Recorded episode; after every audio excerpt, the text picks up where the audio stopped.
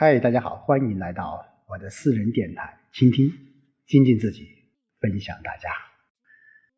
那今天我们继续和大家一起来分享《论语》的智慧。那各位听众朋友们，你们还好吗？呃，阳过了吗？啊，阳康了吗？啊，真的，呃，这一波疫情啊，放开过后啊。很多人嗯都阳了啊，嗯，我自己也经历过了，真的很难受啊。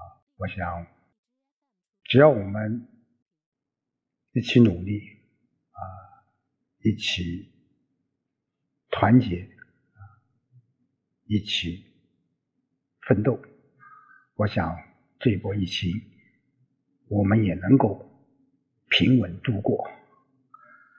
好，今天我们接着呃上一章来说第八章的第十八小节。子曰：“巍巍乎！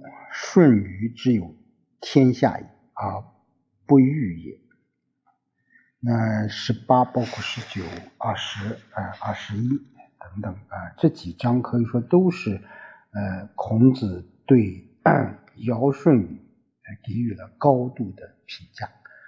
嗯，我们都知道，呃，孔子把嗯几个人作为他的呃一生的可以说是呃追求的啊圣人的目标吧。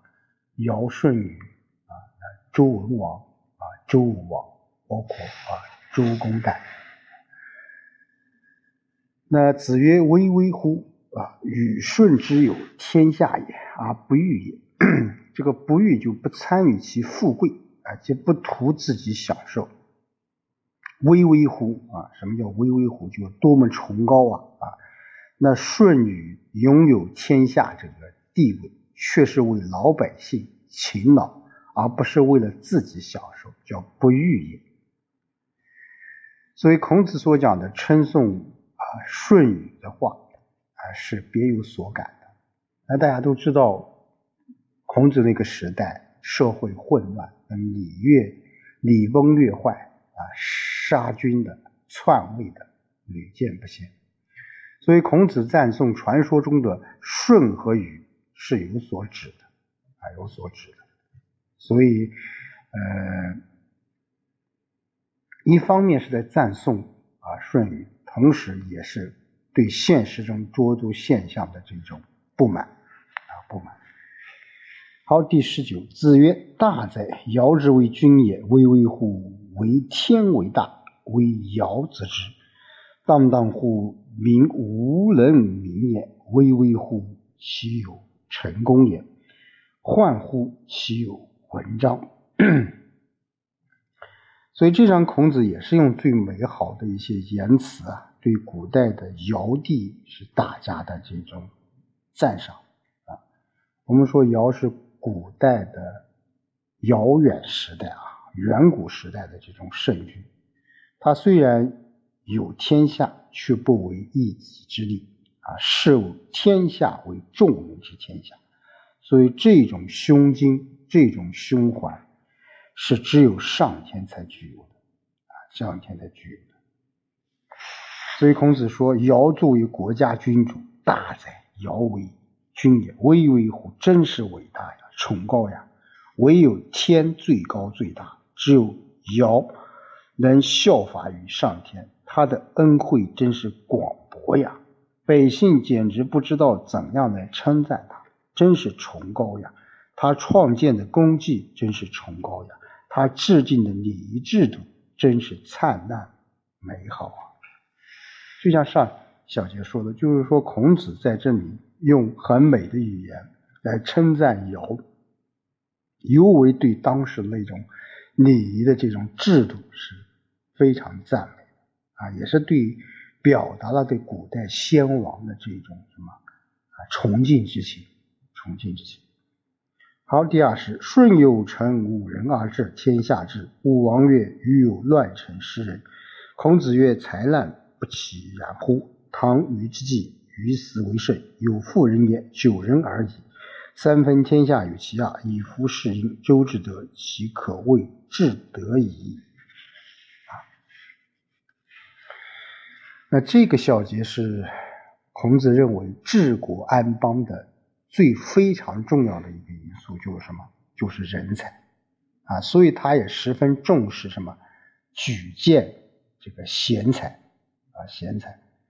所以他说：“舜有五位贤臣，天下就得到了治理。”那武王也说过：“我有十位能治理天下的臣子。”啊，孔子说：“人才难得，不是这样吗？”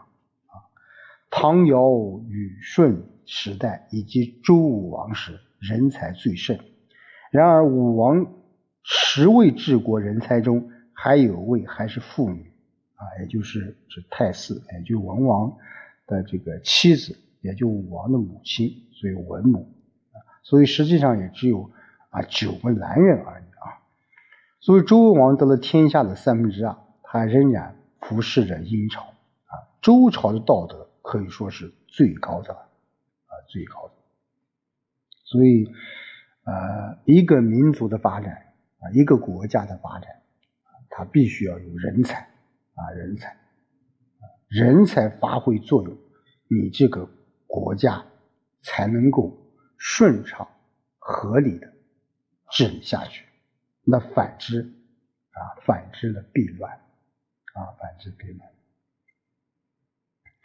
八至二十一啊，子曰：“予无无见矣，非饮食而致孝乎鬼神，恶衣服而致美乎服冕，卑躬时而尽力乎沟绪，于无无见然矣。”，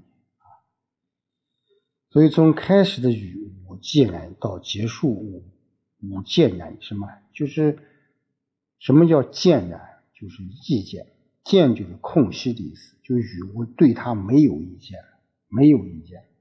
他自己的饮食吃的很差，却用丰盛的祭品来孝敬鬼神。